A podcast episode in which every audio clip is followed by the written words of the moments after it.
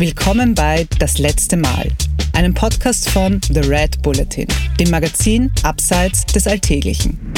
In der Interviewserie Mein erstes Mal sprechen unsere Gäste über ihre Anfänge. In der Folgewoche verraten sie uns, welche Dinge sie vor kurzem beeindruckt haben. In der Bonusepisode Das letzte Mal. Es geht um Filme, Reisen oder Menschen, die unsere Interviewpartner inspirieren. Heute zu Gast die Kletterin Gerlinde Kaltenbrunner. Im Gespräch mit Jeanne Drach. Liebe Gerlinde, willkommen zurück. In dieser Bonusfolge geht es um letzte Male.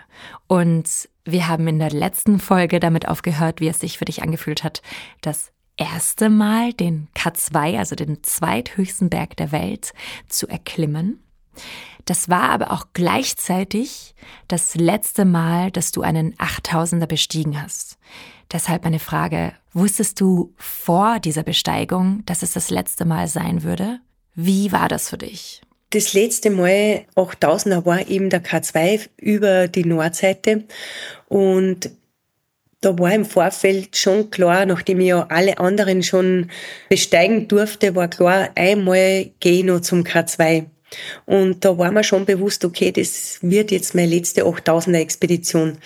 Und das äh, war mir sehr bewusst. Und wie ich es dann tatsächlich geschafft habe, war das eine totale tiefe Erfüllung und ich muss schon sagen, auch eine Erleichterung, dass es alles so gut ausgegangen ist und eine Riesendankbarkeit, dass ich die Erfahrungen machen habe dürfen. Ja, und wann hattest du das letzte Mal wirklich Angst am Berg? Hm. Oder hast du jetzt immer so vollstes Vertrauen seit damals? Das ist tatsächlich gar nicht so leicht zu beantworten, weil ich bin schon immer sehr im Vertrauen, äh, wenn ich am Berg unterwegs bin. Es sind aber manchmal so, kann schon passieren, so kurze Schreckmomente, wenn es Steinschlag gibt zum Beispiel, auch bei einer Kletterei, oder zum Beispiel, wenn ich im Winter auf Skitour bin und ich, ich höre so ein Setzungsgeräusch zum Beispiel, wo ich, Was ist das? wo einfach ein Setzungsgeräusch, da, da gibt dann der Hang so nach. Das ist, wenn ah. größere Lawinengefahr ist zum Beispiel. Das merke ich schon, das fährt man dann ganz kurz in die Knochen. Und, aber das sind so kurze Momente, aber das ist nicht irgendwie so eine, eine große Angst zuvor, sondern das sind halt eher so, so Schreckmomente. Und da mhm. wird man auch wieder so bewusst, wie die Gefahren wirklich an jeder Ecke lauern. Bei einer mhm. ganz normalen Klettertour zum Beispiel, die man einen Tagesausflug macht, kann genauso einmal schief gehen. Und insofern mhm.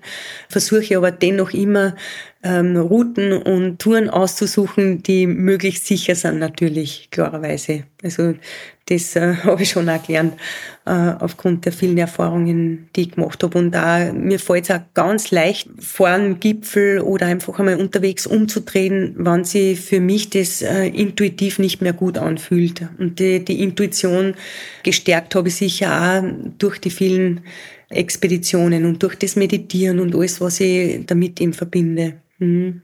Mhm. Wann hast du denn vielleicht zuletzt dein Bauchgefühl ignoriert? Ist es schon sehr lange her? Ja, das ist sehr lange her und das war tatsächlich ähm, ganz klar am Talagiri. Da habe ich mhm. vorher schon viele so Erfahrungen gemacht und habe mich auch fokussiert darauf, meine Intuition zu stärken, mit Meditation und so weiter.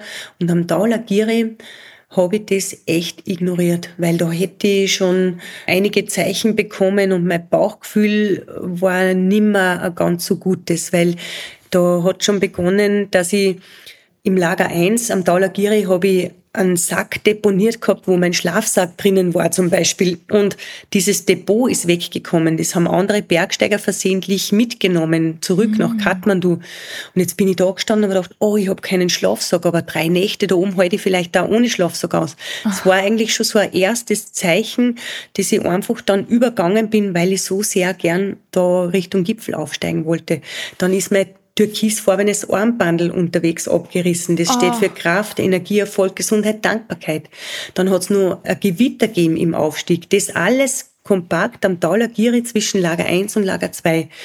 Und da, wie mein Armband abgerissen ist, habe ich mir schon gedacht, ma, hm, das ist so mein Talisman und bin trotzdem noch weiter gestiegen. Also da muss ich sagen, da habe ich viel ignoriert und, und da ist mir schon bewusst worden, das darf ich nicht mehr. Wenn mein Bauchgefühl sagt, Aus, äh, dreh um, dann dreh um, auch wenns Wetter schön ist.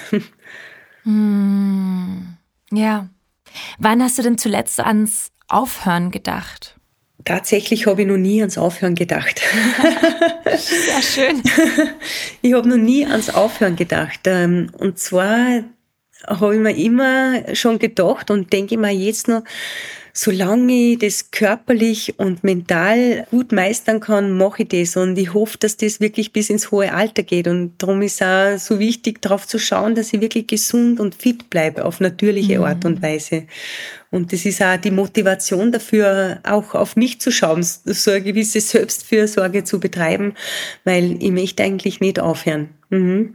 Die, mhm. die Berge werden dann niedriger, vielleicht irgendwann äh, einfachere Routen, aber das ist vollkommen in Ordnung. Es geht um die Verbindung mit dem Berg, mit der Natur, mit der Bewegung und, und das kann man, glaube ich, bis ins ganz hohe Alter machen. ja.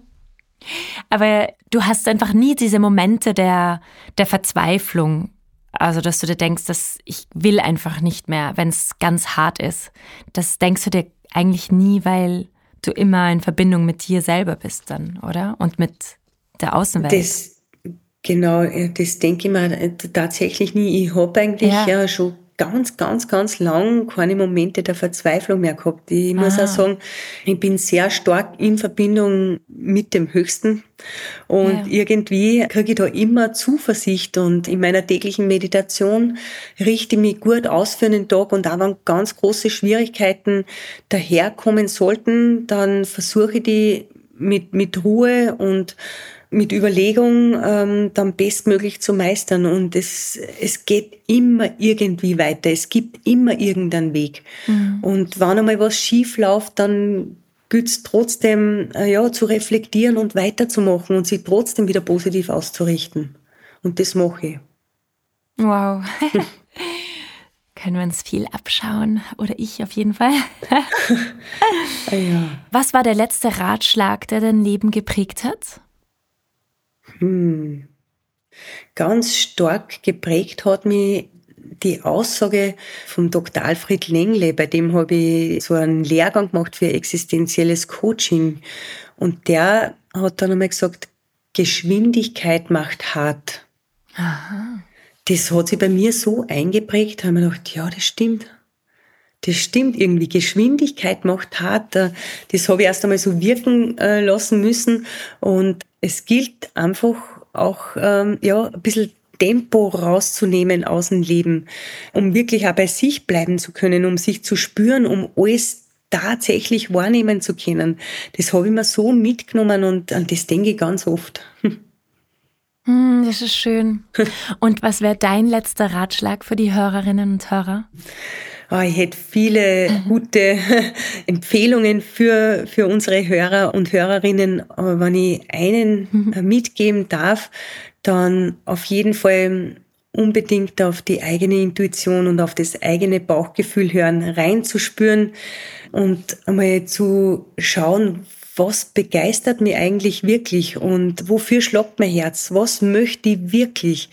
Und dann das vielleicht angehen. Ich, ich sprich mit so vielen Menschen, die so Träume haben, aber das nie gewagt haben, diese Träume vielleicht da anzugehen und Schritte in diese Richtung zu setzen. Also auch den Mut haben, ähm, einen Schritt zu wagen, raus aus der Komfortzone und einmal vielleicht ins Unbekannte zu gehen, nicht zu wissen, wie das endet. Das macht das Ganze auch so spannend und aber auch so schön und da tun sie dann oft wirkliche große Türen auf und darauf zu vertrauen, dass das Leben immer für uns ist und nicht gegen uns. Weil ich glaube, wir alle sind mit den bestmöglichen Werten unterwegs, ausgerichtet. Ich glaube, jeder Mensch hat vor allem vorwiegend das Gute in sich und da kann das Leben nur für uns sein. Und da mhm. dann vielleicht auch mal Schritte in eine Richtung zu setzen, die man vielleicht bisher noch nicht gewagt hat. Oh, schön. Das ist doch das, das schönste letzte Mal. Super. Schön. das war das letzte Mal mit Gerlinde Kaltenbrunner. Mehr davon findest du überall, wo es Podcasts gibt. Auf www.redbulletin.com und natürlich in unserem Printmagazin. Hat dir unser Podcast gefallen? Dann freuen wir uns über deine Bewertung. Und noch mehr, wenn du uns weiterempfiehlst.